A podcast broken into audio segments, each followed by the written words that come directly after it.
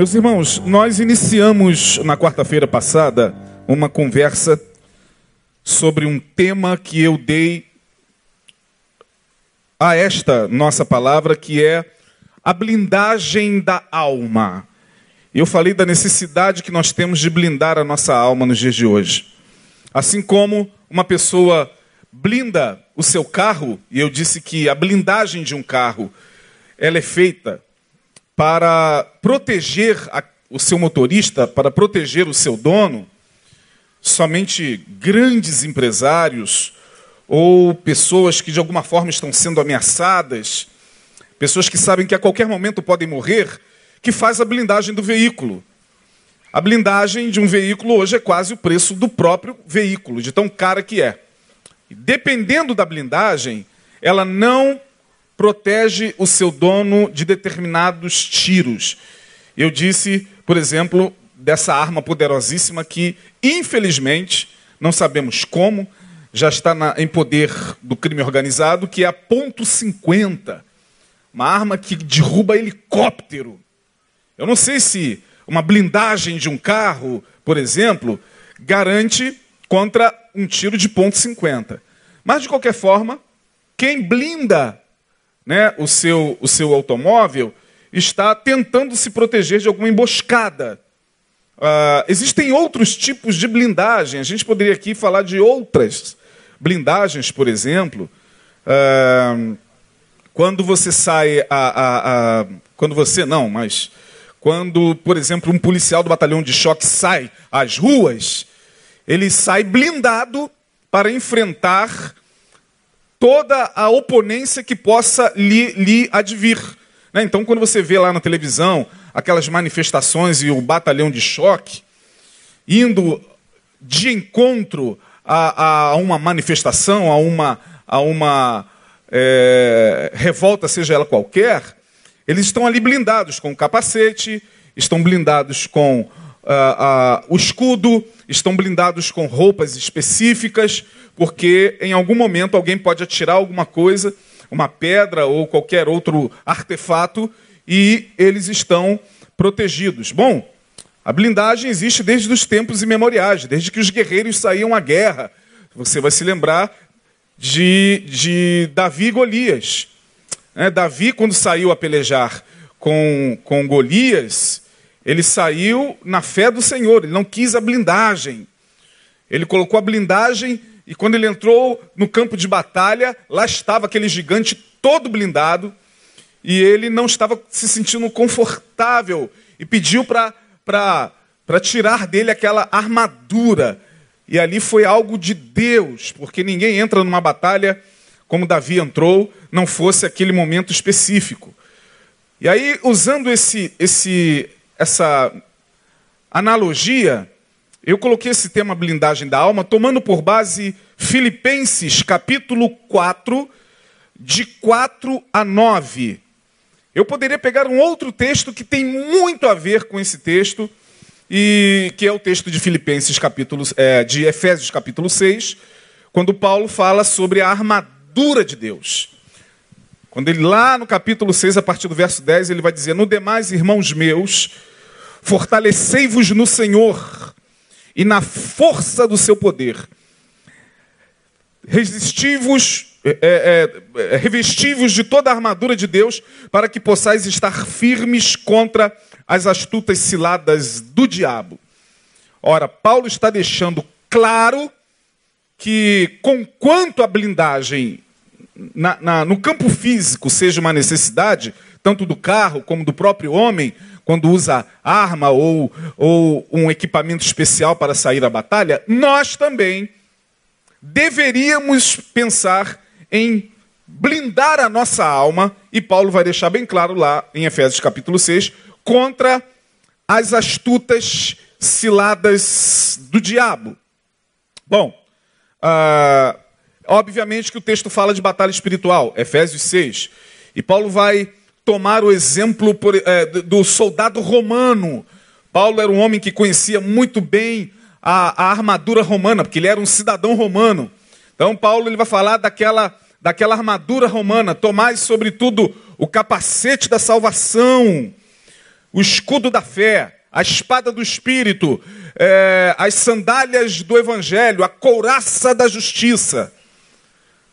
E nós sabemos muito bem que o Salmo 91 endossa a necessidade de nós estarmos blindados. Você conhece muito bem quando o salmista ele vai dizer lá no Salmo 91, aquele que habita no esconderijo do Altíssimo, aquele que está blindado é aquele.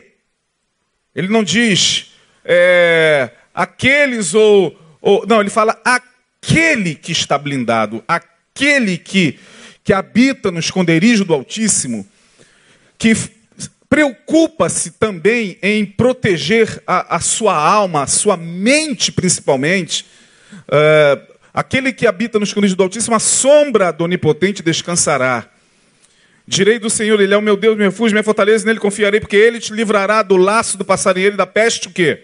Perniciosa. Ele te cobrirá com as suas penas. Debaixo das suas asas estarás seguro. Sua verdade é escudo, olha aí a blindagem. E o quê? Broquel. Portanto, blindar-se espiritualmente significa ter a capacidade de se defender e de atacar. Defender e avançar. Não é só defender. Quem defende o tempo todo, você que assiste essas lutas é, no UFC, sabe que ninguém consegue ficar apanhando o tempo todo. Vai chegar uma hora que ele vai cair. Em dado momento, ele tem que avançar contra o inimigo, tem que fazer uma investida contra o inimigo. Portanto, a sua verdade é escudo e broquel. Não temerás o quê? Espanto noturno, nem seta Olha, ele está falando de, de balas, que não tem a ver com balas perdidas que cruzam a nossa cabeça no Rio de Janeiro. Não tem a ver com, com dardos que são lançados de uma comunidade a outra debaixo da nossa cabeça. Não tem a ver com, com a ponto 50. Ele está falando que essas armas, essas balas, elas são uma realidade numa outra dimensão. Não temerás espanto noturno, nem seta que voa de dia, nem peste que anda na escuridão. Ou seja, a blindagem da alma nos protege contra aquilo que nós não vemos, contra artifícios e artimanhas que são feitas contra nós, sem que delas nós tenhamos noção, sequer ciência. É a peste que anda na escuridão, e mortandade que assola o quê? ao meio-dia. Portanto, no Salmo 91, está bem claro que nós estamos sendo alvos constantes, tanto de dia como de noite. E aí, esse tema eu mostrei a vocês é, sobre a necessidade de, de se blindar, porque eu disse que a verdadeira batalha do ser humano se dá no campo da mente.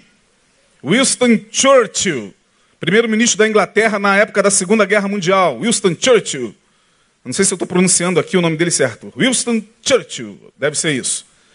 Ele, logo depois que acabou a Segunda Guerra Mundial, ele se reuniu com a chamada Liga das Nações, a antiga Liga das Nações, que hoje é a ONU, a Organização das Nações Unidas. Antigamente era a Liga das Nações, formada pelos países que, que derrotaram Hitler na Alemanha nazista, Estados Unidos, Inglaterra, França, Alemanha, principalmente é, é, que acabou fazendo parte da Liga das Nações, e outros países que depois futuramente formaram a ONU. Num pronunciamento de Winston Churchill, ele falou algo interessante. Ele disse que as guerras do futuro, palavras de Winston Churchill, não se darão mais no front. As guerras no futuro serão ideológicas, se darão no campo da mente. Isso em 1940 e Blau. Winston Churchill falou isso. As guerras do futuro se darão no campo da mente. Portanto, estamos numa batalha espiritual. E essa batalha, eu disse, tem a ver com a mente. Quem dominar a sua mente será o teu Senhor. Quem ganhar essa batalha vai conduzir a tua vida, querendo você ou não. Não tem como ficar isento dessa luta. Não tem como você chegar e e de alguma forma achar que pelo fato de você não crer nessas coisas, não crer em espiritualidade, não crer em Deus, não crer em religião, não ter religião, não pense que isso te livra dessa batalha, porque não livra. O que nos livra na batalha da mente é estarmos blindados. Pode colocar isso na sua cabeça.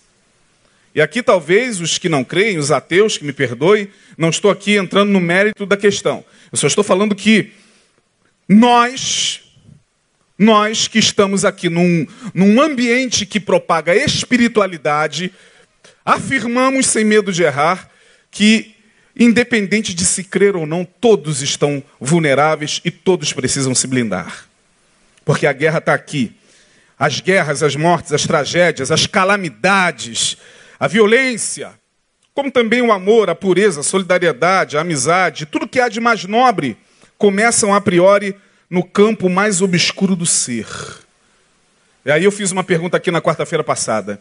A guerra entre os Estados Unidos e a Coreia do Norte começou ou não? Sim ou não?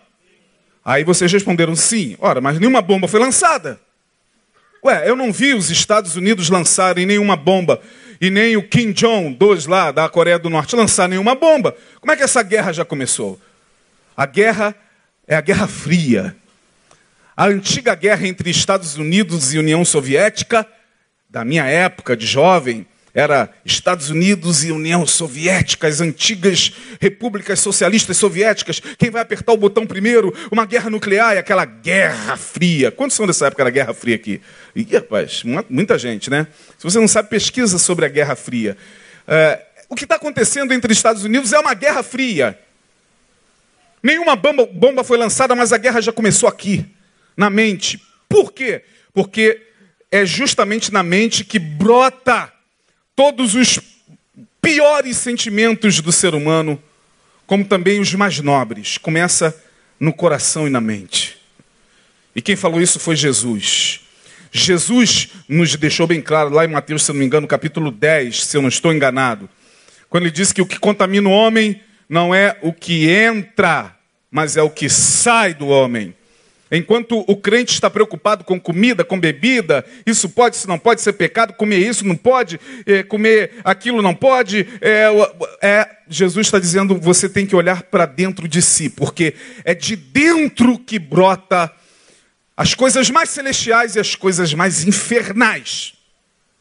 É de dentro, de mim e de você. E aí, eu falei que o texto de Efésios capítulo 4, a partir do verso 4, que diz aí, coloque aí por favor, painel, regozijai-vos sempre no Senhor.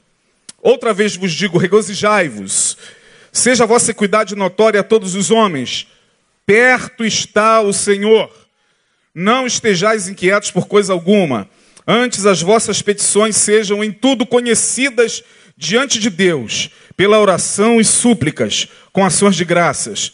E a paz de Deus que excede todo o entendimento guardará o quê? Os vossos corações e os vossos sentimentos em Cristo. Quanto ao mais.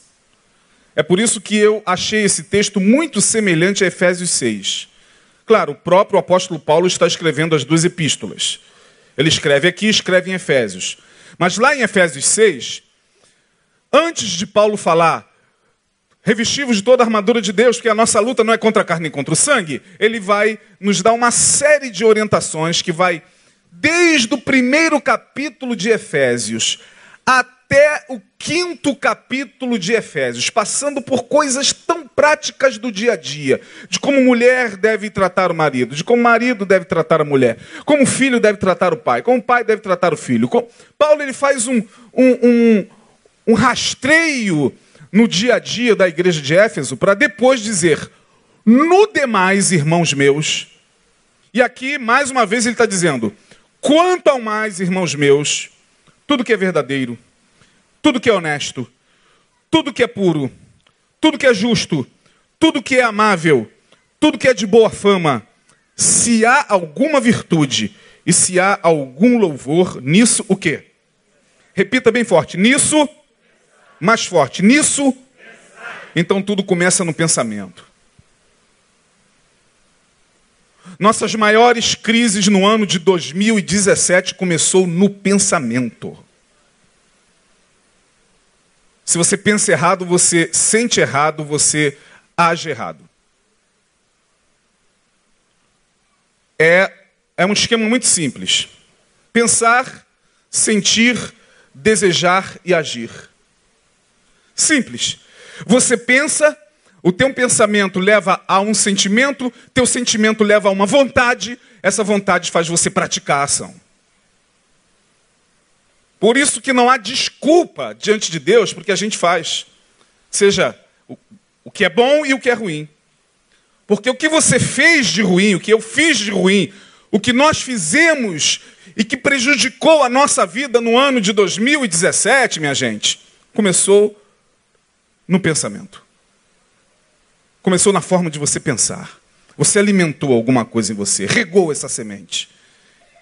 E isso foi crescendo dentro de você. Isso virou um sentimento.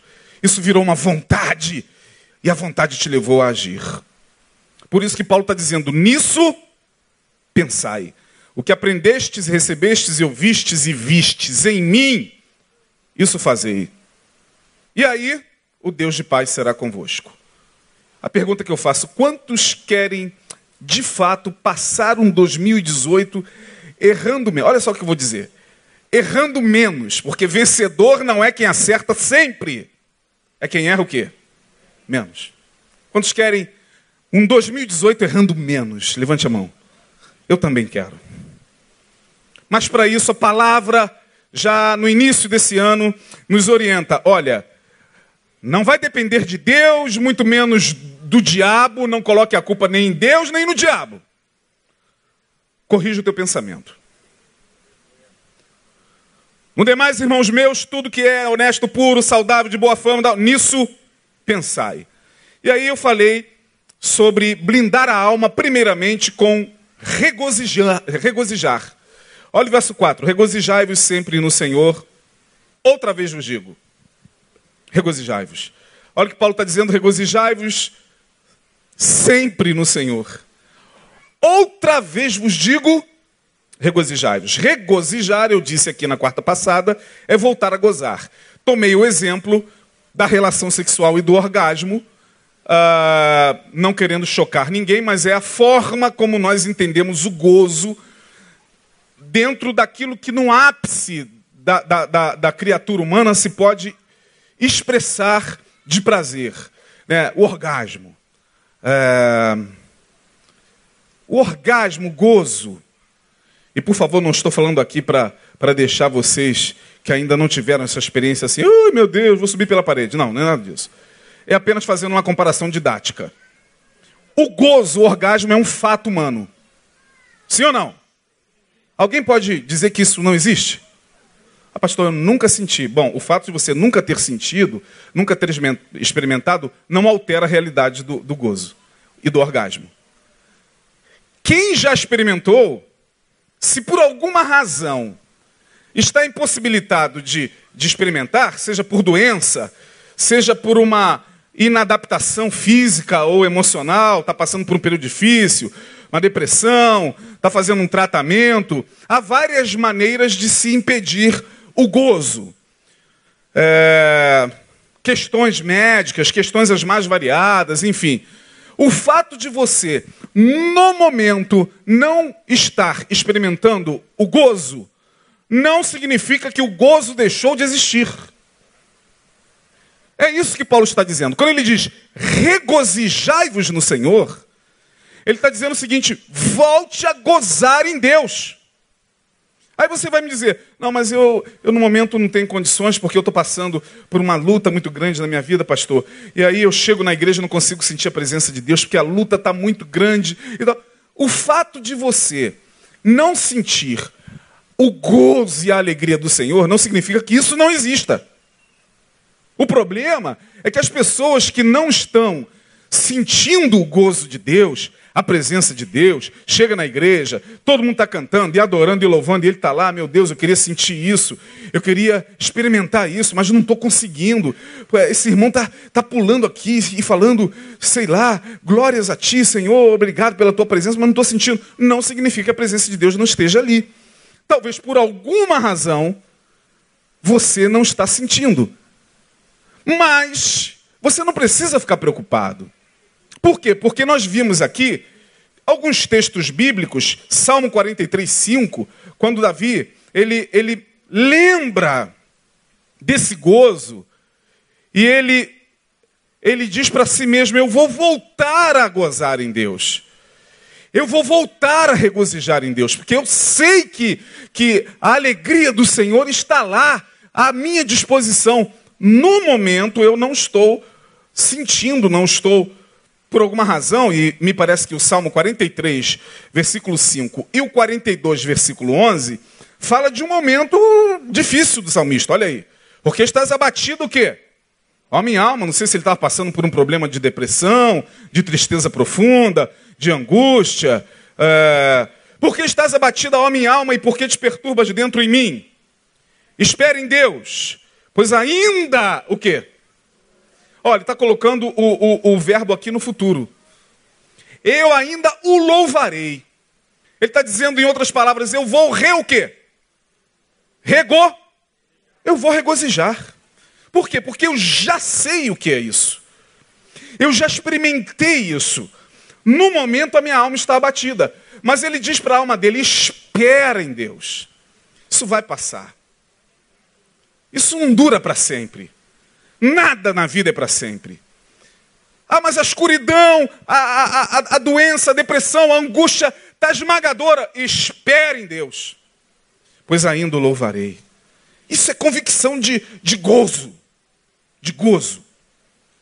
Isso é convicção espiritual de gozo em Deus. Ainda o louvarei a Ele que é meu socorro e meu Deus. Falamos no Salmo 42, verso 4. Ainda assim, me parece que ele está lembrando de um tempo onde ele tinha essa alegria, ele fala: Eu me lembro do tempo que eu ia junto com as pessoas à casa de Deus.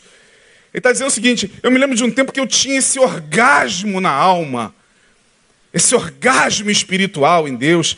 E aí ele vai dizer: Dentro em mim, agora o 42, 4.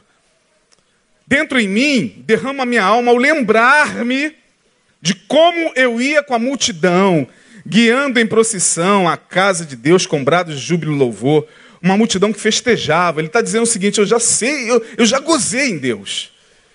Eu já tive gozo em Deus. Aí mais para frente, no Salmo 42, em diante, ele vai dizer a mesma coisa.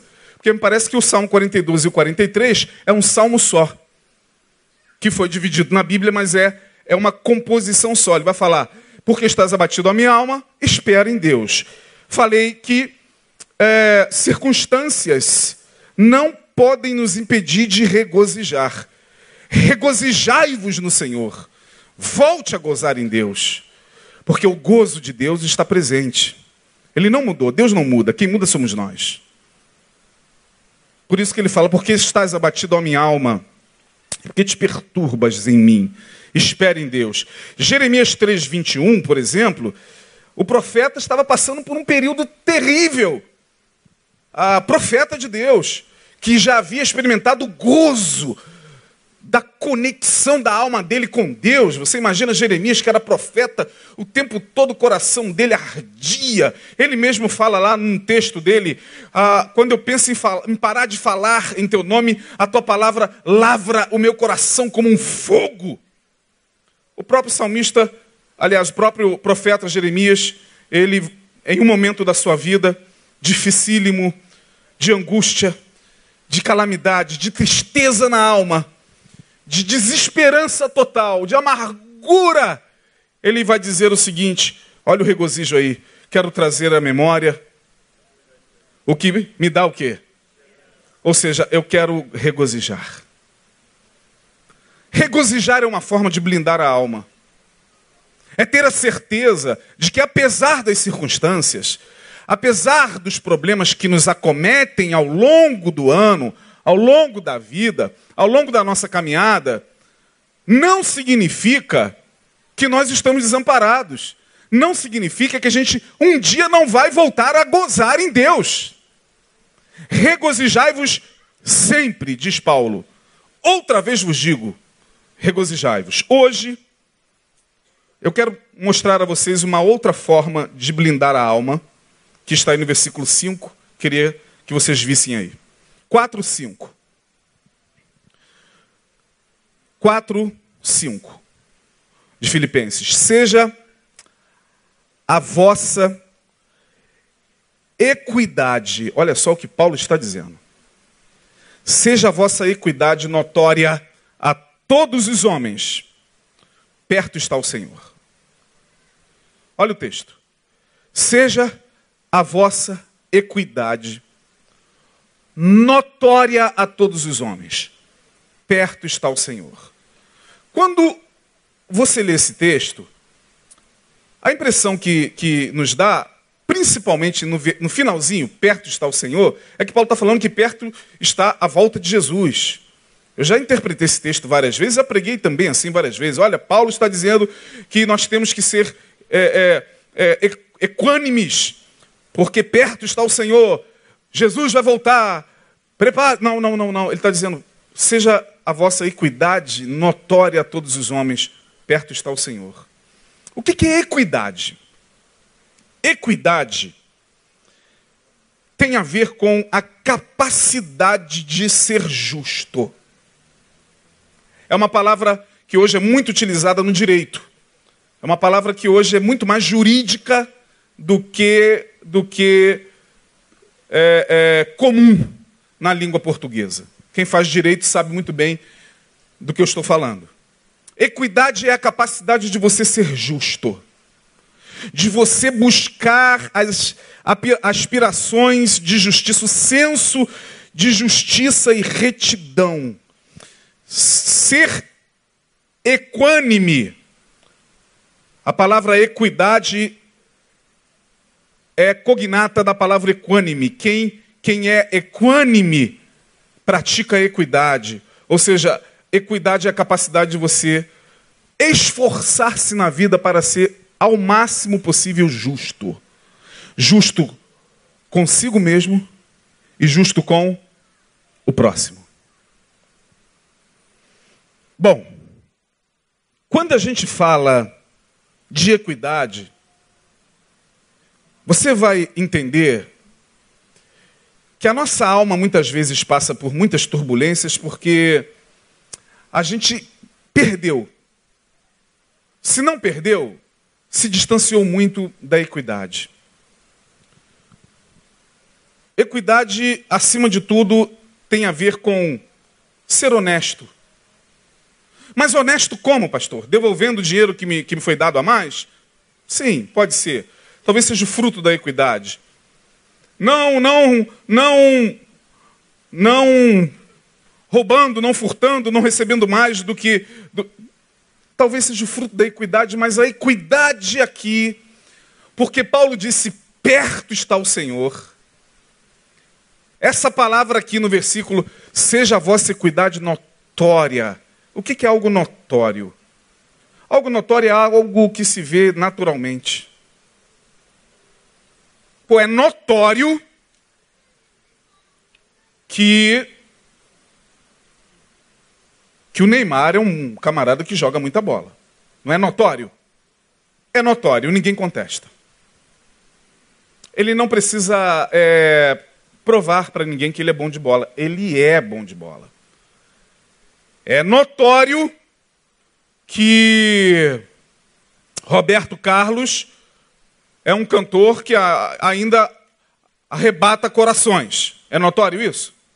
É notório. É notório. Você não precisa, você pode não gostar muito dele, mas que é notório é. Notório é aquilo que naturalmente se vê, que não precisa de muito esforço para se ver. Paulo está dizendo o seguinte: seja a vossa equidade notória. Ou seja, ele está dizendo que enquanto a gente não ajustar a justiça a partir de nós mesmos, ou seja, Equidade, muito mais do que ser justo com o próximo, é você ser justo consigo mesmo. Porque se você não for justo consigo mesmo, você não vai ser justo com o próximo. Praticar a justiça é algo muito complexo. Praticar a justiça, a justiça, a equidade, no pleno conhecimento da palavra, tem a ver com ser justo em todas as áreas da vida, inclusive com aquelas áreas da vida as quais ninguém vê. Portanto, ser equânime é ser justo principalmente consigo mesmo. É você é você tentar harmonizar ao máximo a tua vida a ponto disso ser notório. De você não mais ficar tentando provar a quem quer que seja que você é muito bom. Que você é muito solidário, que você se preocupa muito com os pobres, que você é uma pessoa que faz, faz o bem, isso, isso tem que ser notório. Que você é uma pessoa verdadeira, que você não é uma pessoa dobre de língua, você não é uma pessoa que fala uma coisa aqui depois desdiz ali. Que você não tem duas faces, duas caras. De que você é o que é em qualquer lugar aonde você esteja. Isso é equidade. Isso é equidade.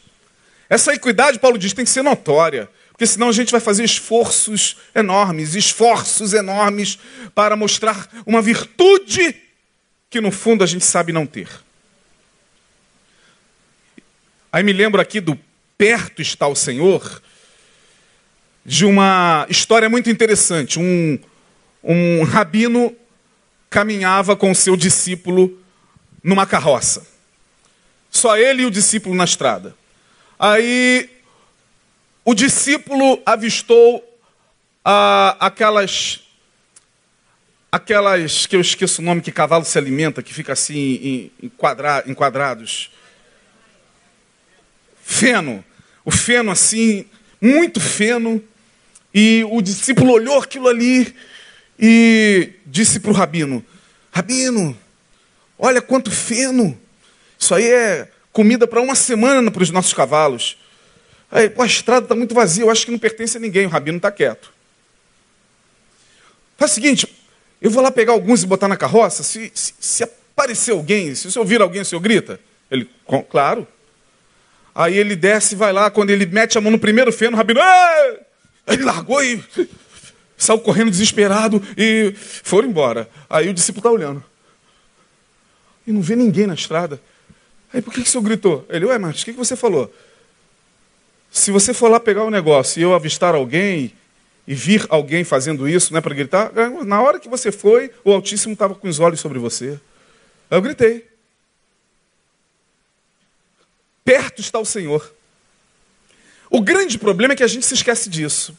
Por isso que as setas que voam de dia, os dardos inflamados, nos atingem facilmente, porque perdemos a capacidade de sermos íntegros. Íntegros. Ser íntegro, a palavra íntegro vem de integral, inteiro, holístico. Holístico de holos com H. Holos significa inteiro, integral. Nós perdemos essa capacidade de sermos inteiros diante de Deus. Nós nos esfacelamos em muitas faces.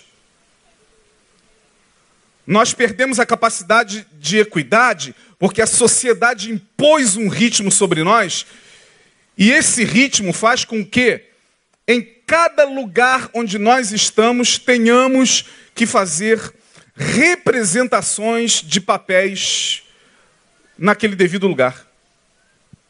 É por isso que é muito difícil realmente uma pessoa manter-se íntegra sendo cristã, né? Vocês já ouviram o Neil falar muitas vezes sobre isso, quando ela entra na universidade.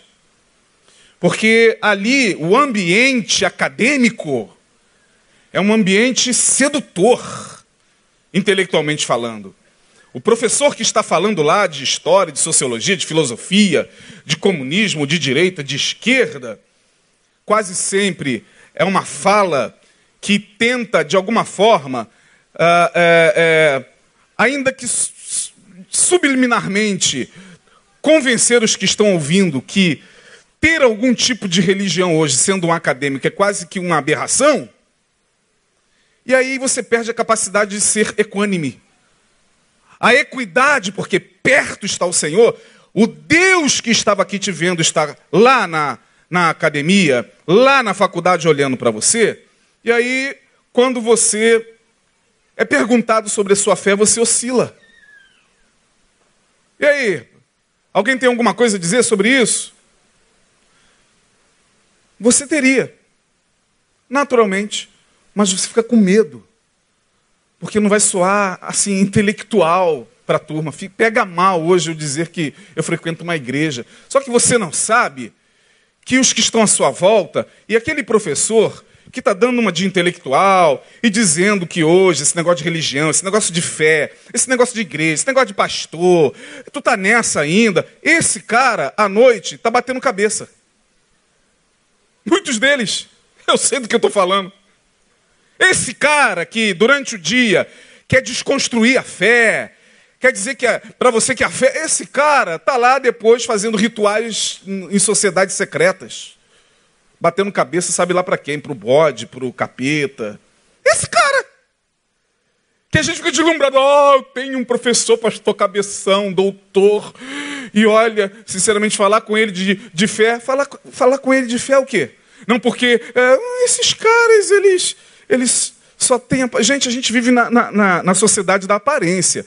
Ah, vocês ouvem o ano todo aqui, não confie no que os seus olhos veem. Não existe ateu. Salvo um ou outro aqui e ali, você encontra um ateu verdadeiro. A maioria é tudo para ser aceito na academia. É tudo para fazer parte do grande círculo de intelectuais. Aí faz, é bonito. Eu vou dar um exemplo aqui de uma pessoa que eu admiro profundamente, uh, que é o professor Leandro Carnal, que está aí na mídia, aquele carequinha, aquele filósofo. É um ateu convicto que o tempo todo só fala de religião de Deus, da Bíblia, do apóstolo Paulo, porque São Tomás de Aquino, porque a igreja, porque como é que pode isso? Alguma coisa parece que tremula nele. Então, ser equânime significa você ser inteiro, aonde quer que você esteja. É a capacidade de você unir as tuas quatro vidas ao máximo possível à luz da verdade. Aonde está isso? Quero mostrar um texto a vocês rapidamente, para falar de equidade, que está lá na primeira epístola de João. Já falei sobre esse texto aqui, vou repeti-lo. Capítulo 1, versículo 7. Primeira epístola de João, capítulo 1, versículo 7. Por que, que eu quero levá-los a esse texto? Vocês vão entender já. Estamos falando de ser justos. Seja a vossa equidade notória. Jesus falou com outras palavras, seja o vosso falar sim, sim e não, não. Isso está raro hoje no nosso meio. Pessoas que, que não conseguem sustentar a sua palavra. Pessoas que não conseguem sustentar o seu sim, sustentar o seu não, a despeito das consequências. Está raro. Você diz não quando você quer dizer sim, você diz sim quando você quer dizer não. Depende do ambiente depende das ameaças do ambiente. E aí, 1 de João, capítulo 1, versículo 7, para a gente correr e eu liberá-los. 1 de João 1, a partir do verso 7, preste atenção nesse texto, irmão. Olha que coisa fantástica. Mas, se andarmos na luz, como ele na luz está, temos comunhão uns com os outros. E o sangue de Jesus Cristo, seu Filho, nos purifica de todo pecado. Mas, se andarmos na luz, como Ele na luz está, temos comunhão uns com os outros, e o sangue de Jesus Cristo nos purifica de todo pecado. E aí eu já falei sobre isso aqui uma vez, sobre esse texto. Perceba que me parece que a ordem do versículo está invertida. A ordem, a lógica do versículo é lê-lo de trás para frente. E parece que João inverteu a lógica.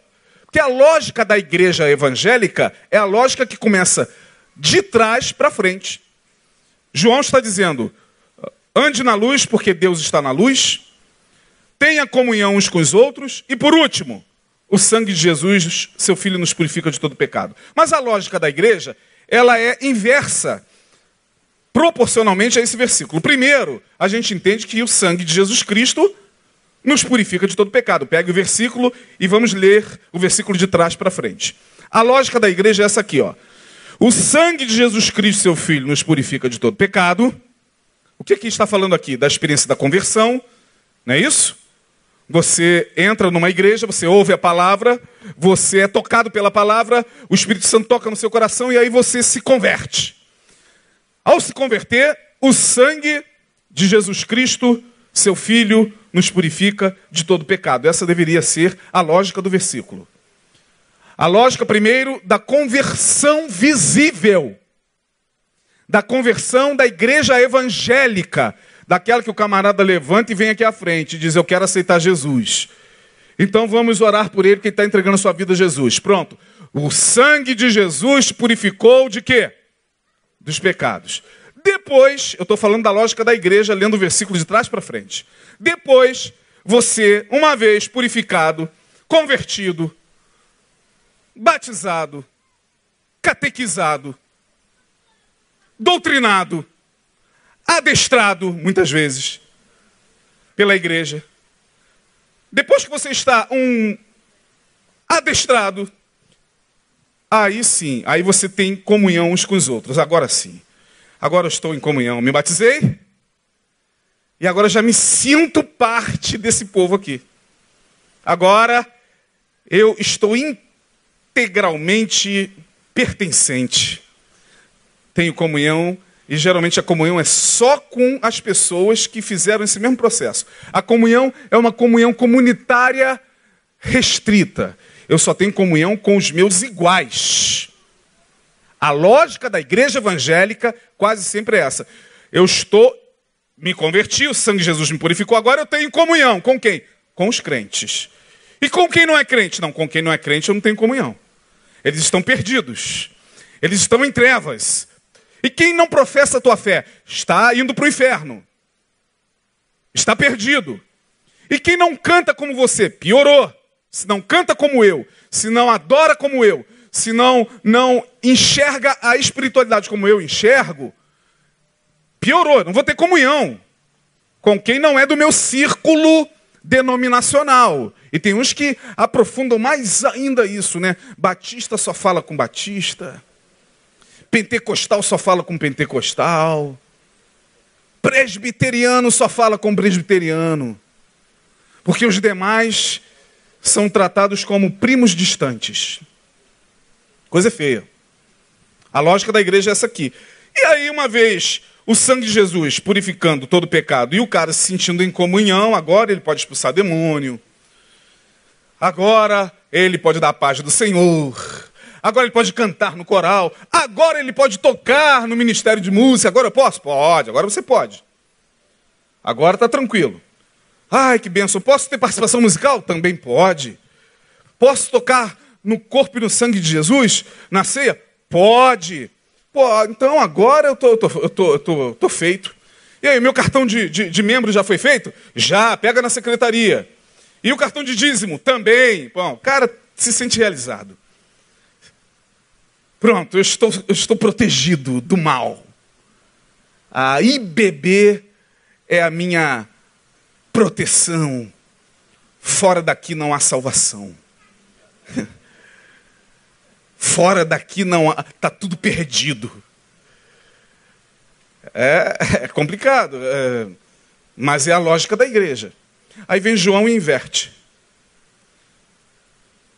Mas se você estiver na luz, como ele na luz está, você tem comunhão uns com os outros, e o sangue de Jesus Cristo, seu Filho, te purifica de todo pecado. Isso aqui é equidade. Por quê? Porque a lógica da igreja é de uma conversão visível. Se o cara não se converter visivelmente, a pessoa não é convertida. Se o marido não vier à igreja, não fizer esse caminho, a mulher não vai se convencer de que ele está salvo. E se ele morrer sem ter feito esse caminho, ela entra em desespero. Pastor, meu Deus. Ela não está nem chorando porque ele morreu. Tá? É, quase sempre a pergunta é o quê? Se ele foi o quê? Olha só!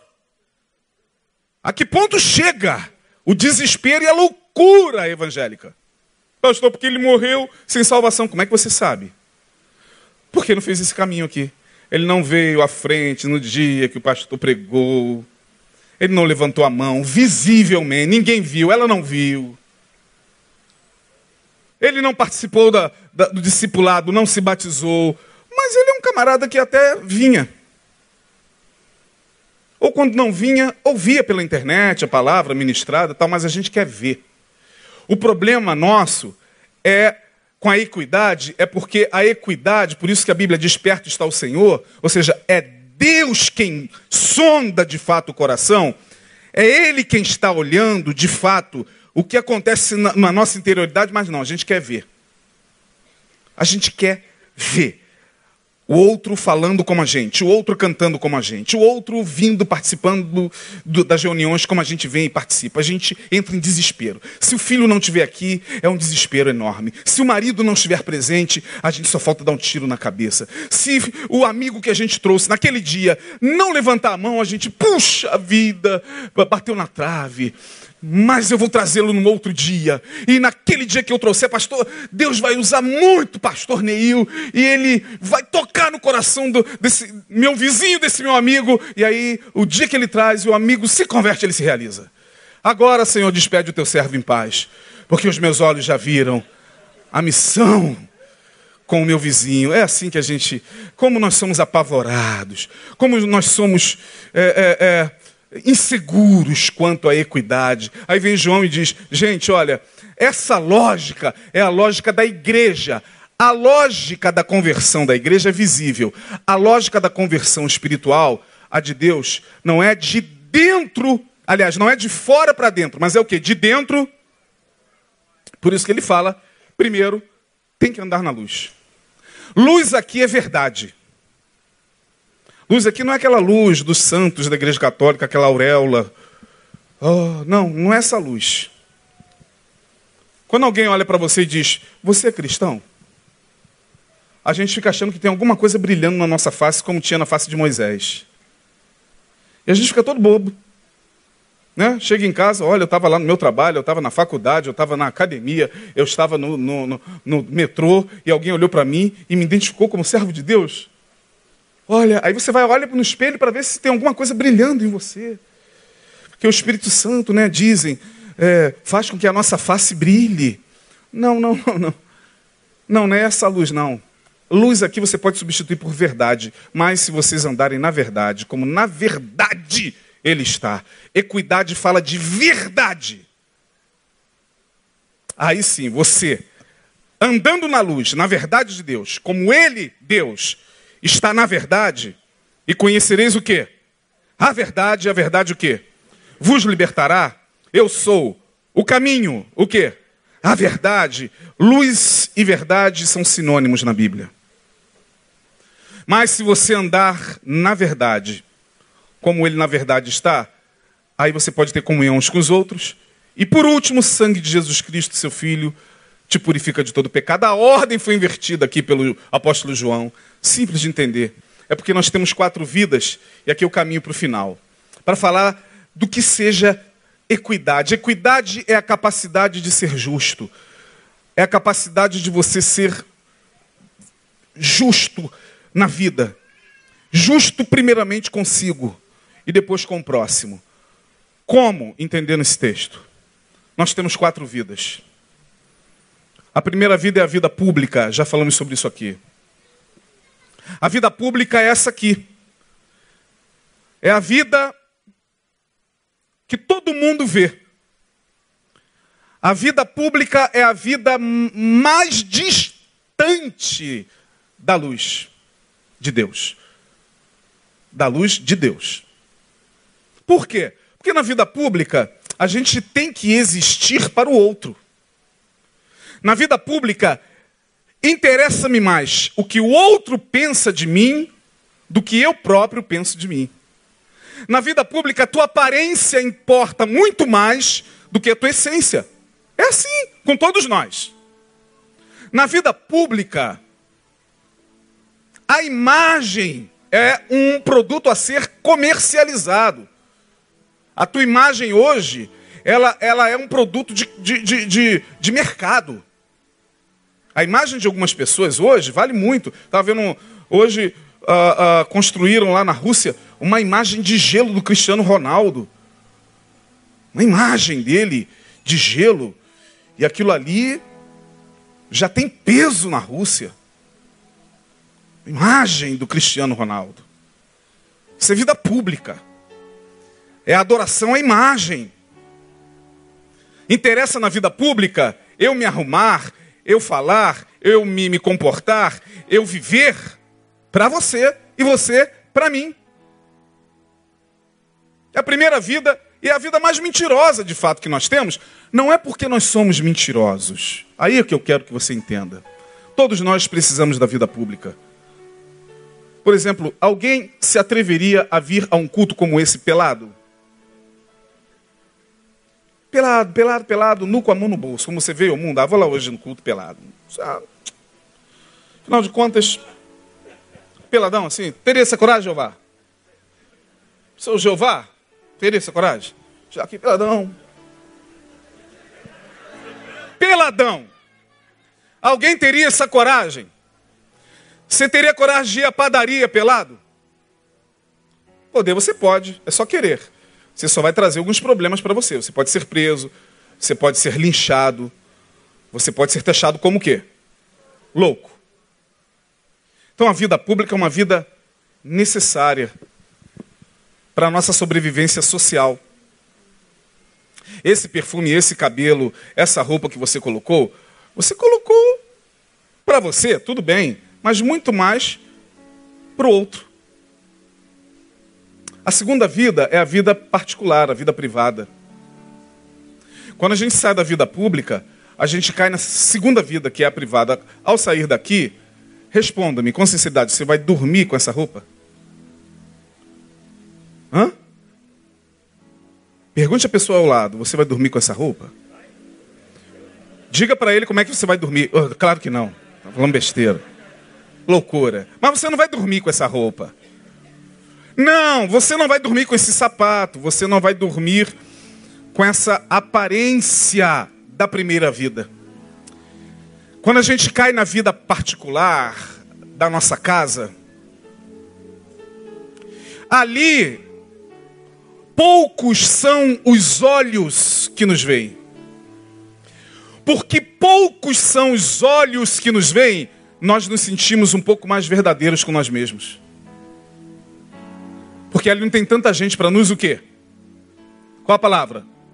Ju. Na vida pública a gente é julgado o tempo inteiro. O tempo inteiro o, o, o julgamento é automático, é zoom rápido. Não gostei dele por isso, por isso, por isso. É roupa estranha e estranho e esquisito e, e esquisita e cabelo esquisito e, e discurso estranho e, e a, a, vida pública é uma vida de julgamentos constantes. Na vida privada não. Na vida privada você tem no máximo ali a tua mulher e teus filhos te vendo.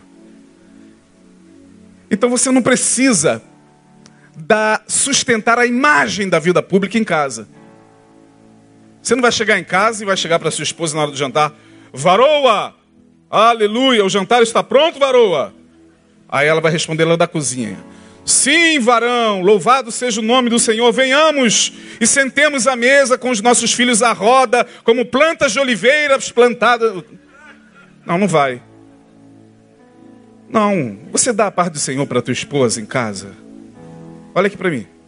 Quando você está saindo de manhã, você fala a paz do Senhor, varoa.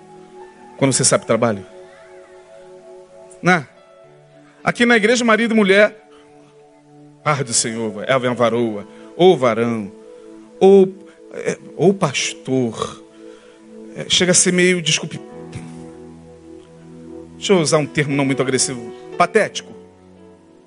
Quando eu vejo de vez em quando algumas esposas, a gente sai por aí, vai pregar e a gente vê essa, essa fantasia, essa pantomima na, nas igrejas. Ela é a esposa dele, ele é o apóstolo tal, ela é a bispa tal. Aí a gente acaba de pregar, vai jantar, vai sentar com eles, um fica tratando o outro assim, apóstolo, deu o cafezinho do pastor, apóstolo? Eu falei, não estou acreditando nisso. Sim, bispa. Bispa Sônia. Bispa Fulana. Bispa Fernanda. É a mulher dele. Eu falei bispa Sônia, né? É por causa da, da. Tem uma bispa Sônia aí, né?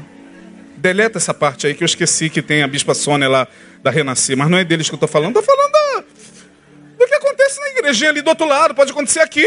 Aqui é muito raro. Aqui não rola muito isso. Mas vocês sabem do que eu estou falando. Essa formalidade. Diácono falando de tal. Presbítero falando de tal. Eu fui pregar numa igreja só de brother. Só de gente conhecida. Me conhecem há muitos anos. Eu sou mais do que conhecido nessa igreja. É, que eu vou poupar aqui o nome, obviamente, que eu não sou louco. Mas é quando me convidaram a pregar, eu cheguei ali e revi todo mundo, cara. Gente de caminhada. Gente que. que um deles eu fiz o casamento, cara. Eu fiz o casamento, tive o prazer de fazer um casamento, garoto apaixonadíssimo por mim, eu por ele, pela esposa, gente da melhor qualidade eu fui pregar, eu e meu filho. o meu filho, desde criancinha, sentava no colo ali do, do, do, garoto do som que hoje é presbítero. Aí todos eles hoje têm, receberam títulos, né? Foram consagrados, presbíteros, diáconos e tal. Aí, na hora, fomos jantar. Depois fizeram um jantar bonito lá para me receber. Uma igreja muito querida, gente muito querida. E de caminhada. Aí eu sentei à mesa. Aí um falando com o outro, presbítero falando de tal, pegou o refrigerante para o pastor? Não, diácono falando de tal. Diácono falando de tal, reunião será segunda-feira, diácono falando de tal. Eu falei, gente, gente, eu assim. Aí eu falei, Jesus do céu, será que eu também vou ter que chamar? Não sei. A gente fica preocupado, né? Aí eu falei, será que eu vou ter que me dirigir? Esse cara, meu Deus do céu, me conhece desde tempo. Pastor Isaías Marcelo? Falei, Oi. Pastor Isaías Marcelo, o senhor quer mais alguma coisa? Pastor Isaías Marcelo, eu falei, meu Deus do céu, Jesus! Vida pública, a vida dos títulos, das eminências pardas. Vamos ouvir o doutor fulano de tal, honoris causa nisso, nisso, naquilo. Na vida privada, não, na vida privada. Fosse eu jogar bola com essa galera aí toda que eu estou falando para tu ver. Fosse eu jogar bola na, na, na pelada, irmão é canelada de um lado e palavrão do outro, se duvidar, pede perdão a Deus depois. E na vida privada é assim. Você sabe do que eu estou falando, acorda de manhã cheio de sono, dá uma topada daquela bem violenta na quina da cama, do armário, quando você levanta de madrugada e dá uma topada, ah, você não vai falar glórias e honras sejam dadas ao teu nome, ó Deus. Aqui sim. Aqui você vai sentar ali, bateu aqui com a quina ali. Oh, meu Deus! Aleluia! Vida pública, está longe da luz, está longe da verdade. Na vida privada, todos nós nos damos um pouco mais a conhecer, estamos a um passo da verdade, mas ainda não estamos totalmente na verdade. Tem a terceira vida, que é a vida do consciente. Lá na sua casa, na intimidade dos teus, você tem a tua individualidade, a tua vida consciente. Ninguém sabe o que você está pensando, nem na sua casa. Nunca teve aquele momento em casa onde está todo mundo quieto, assim.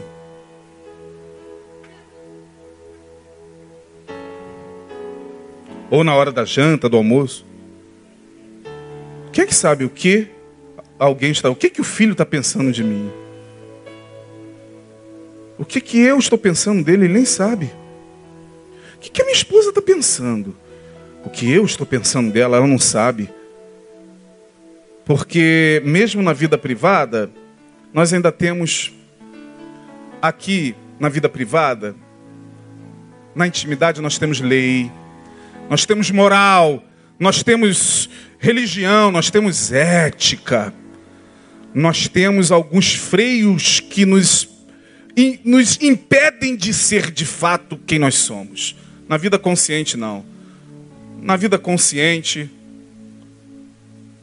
vocês sabem muito bem que a coisa funciona de outra forma.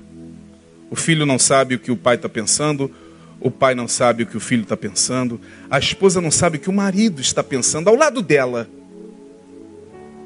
Não sabe nem se está pensando nela. Ali você está na luz. Ali perto está o Senhor. Seja a vossa equidade notória, porque senão você não vai conseguir harmonizar a vida pública com a vida privada, com a vida consciente e com a quarta, que é a inconsciente. O inconsciente, então, é quando você mergulha em você, totalmente em você. Quando você dorme e sonha. E sonha estar fazendo o que você jamais faria na vida pública. Jamais faria na vida particular entre os teus. Jamais pensaria. Mas no sonho, no inconsciente, você mergulhou na luz. Ali, ódio é ódio. Não adianta você falar, não vou com a cara dele. Você odeia. Não adianta você falar foi no artístico, não, é tara. Não adianta aqui você falar que é, ah, sei lá, não, ali você está na verdade. Por isso que se você não harmonizar essas quatro vidas, isso é equidade. Porque perto está o Senhor, seja a vossa equidade notória. O problema é que há uma distância do que nós somos na vida pública, do que nós somos na vida privada, do que nós somos no nível consciente e o nível inconsciente piorou. Equidade tem a ver com, ao máximo, trazer a verdade para essas quatro vidas. Para que seja a vossa equidade notória entre os homens. Pois ele, ele não tem duas caras.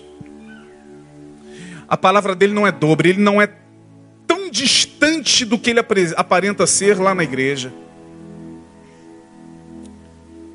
Ele não é tão disforme quando está na intimidade com os amigos do que quando ele está na igreja pregando o sermão dele. Isso é equidade. Perceba como a coisa é muito mais estreita. Isso é saber blindar a alma. Blindar a alma contra a mentira. Aí, terminando, já passamos da hora, quando a gente se esforça para trabalhar essas quatro instâncias do nosso ser, aí sim. Aí, meu irmão, você começa a ter vitória na sua vida. Porque você começa a ser um pouco mais você mesmo.